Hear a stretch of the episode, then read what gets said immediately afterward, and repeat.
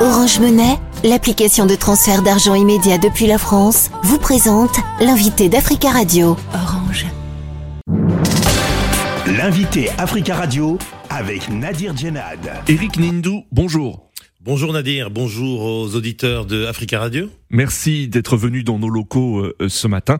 Vous êtes le porte-parole du euh, candidat président sortant Félix Tshisekedi, candidat, rappelons-le, l'élection présidentielle qui aura lieu en République démocratique du Congo le 20 décembre prochain. C'est actuellement la campagne électorale pour ces élections. Tout d'abord, euh, monsieur Nindou, les autorités congolaises ont refusé que l'Union européenne utilise ses équipements satellitaires lors d'une mission d'observation prévue pour ces élections du 20 décembre. L'Union européenne a annulé sa mission. Est-ce qu'il y a des tensions avec l'Union européenne? Pas du tout, pas du tout. C'est un incident euh, vraiment regrettable, c'est malheureux. Parce qu'en fait, vous savez, les missions électorales qui viennent sont le, le sont à l'invitation du pays. Donc ça veut dire, c'est la RDC qui a invité l'Union européenne à venir parce qu'on est transparent. On veut que ces élections soient ouvertes et justes.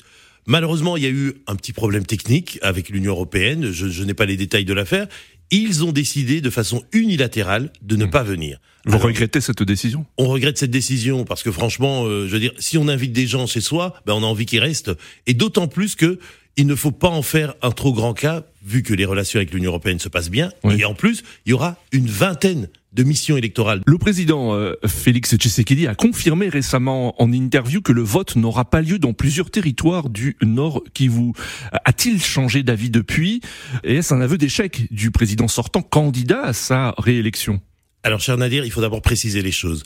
Au Congo, ce n'est pas le gouvernement qui organise les élections, comme par exemple ici en France, c'est la CENI, la Commission électorale nationale indépendante. Donc le gouvernement, euh, c'est pas le président qui a décidé que ça ne se passe pas dans certains mmh. territoires. C'est un constat de la CENI qui, en organisant ces élections de façon indépendante, comme son nom l'indique, a constaté que dans les territoires de Rutshuru et de Massissi, au nord Kivu, où il y a encore euh, des affrontements entre les terroristes du M23 soutenus par le Rwanda et les forces euh, de la RDC, l'armée congolaise ou les Wazalendo, des patriotes congolais, on ne pouvait pas, dans les conditions de sécurité normales, organiser ces élections. C'est désolant, mais ça nous permet quand même d'organiser les élections partout ailleurs. Il y a 43 millions d'électeurs inscrits. Mais comment vont voter les habitants de l'Est, alors les habitants de ces territoires du Nord Kivu Non, il y, a, un dispositif qui est prévu par la CENI, justement, ça veut dire ne voteront pas, ils ne voteront pas, c'est donc uniquement deux territoires, hein. je répète bien, sur 145 territoires que compte le pays, uniquement deux. Ils, on va réserver les, les, sièges pour peut-être une élection qui se fera plus tard. Vous dites hein, que le, président euh, de la République n'est pas responsable de l'organisation des élections, mais de la sécurité. Oui, vous le savez, hein, ces, territoires sont confrontés à une insécurité persistante. Est-ce un aveu d'échec du président euh, sortant, euh, candidat à sa réélection sur ce sujet? Pas du tout, parce que pour pouvoir dire les choses clairement, il y a deux enjeux à ces élections, cher Nadir.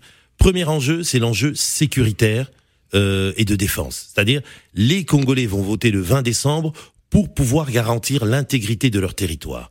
Et le seul des candidats qui garantit cette intégrité, c'est le président Tshisekedi. Parce que pendant les cinq premières années, qu'est-ce qu'il a fait? Il a mis en œuvre toute la diplomatie congolaise pour pouvoir marquer la, parole du Congo dans toutes les instances internationales, où il a dénoncé notamment l'agression qui vient du Rwanda il a renforcé les capacités de l'armée qui aujourd'hui est à même de pouvoir défendre réellement le pays parce qu'il a trouvé une armée qui était complètement désorganisée, qui était le, résultat d'un brassage fait de briques de broc avec euh, tous les groupes rebelles, c'est ce que lui a hérité et il a changé ça, il a mis en place une loi de programmation militaire. Donc c'est le seul des candidats qui a aujourd'hui le leadership et qui est garant de la sécurité du pays.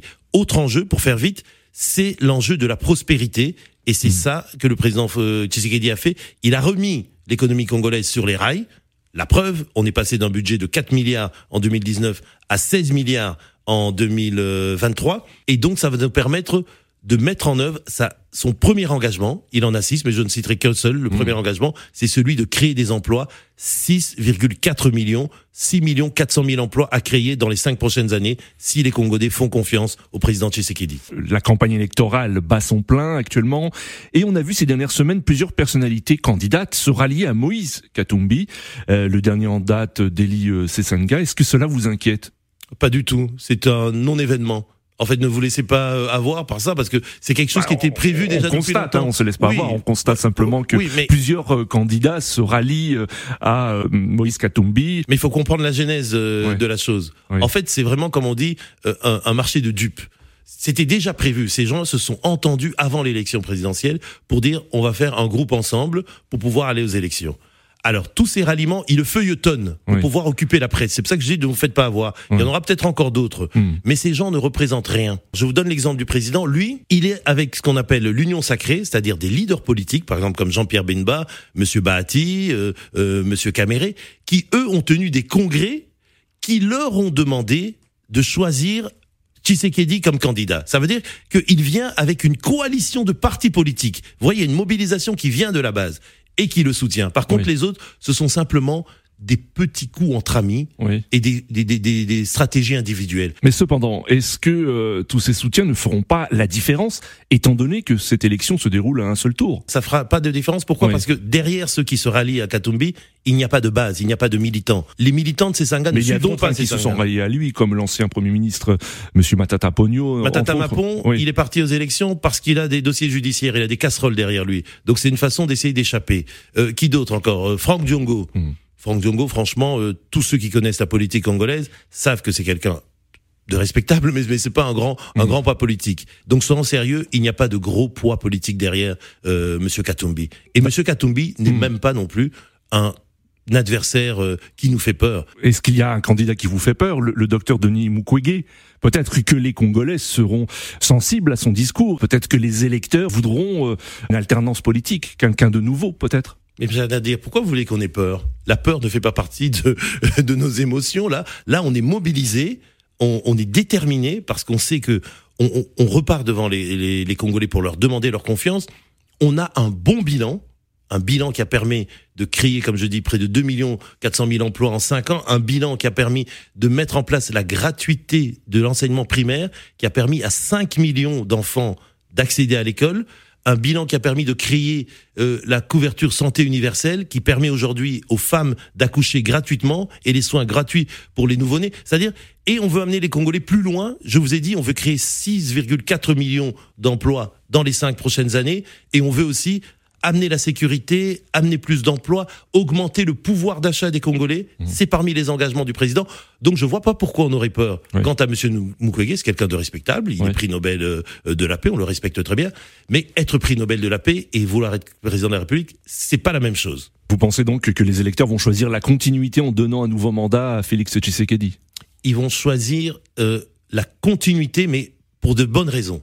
C'est-à-dire, ils vont choisir la continuité parce qu'ils voient le bilan du président Tshisekedi, c'est un bon bilan, et ils se disent, on ne va pas repartir à zéro. Le pays est sur une bonne trajectoire. Il a commencé à poser les fondamentaux d'un pays, d'un pays où il n'y avait pas d'État. Eric Nindou, merci beaucoup d'avoir euh, répondu à nos questions ce matin.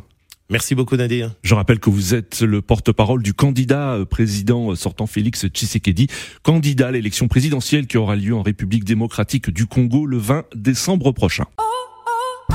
Orange Monnaie, l'application de transfert d'argent immédiat depuis la France, vous a présenté l'invité d'Africa Radio. Orange.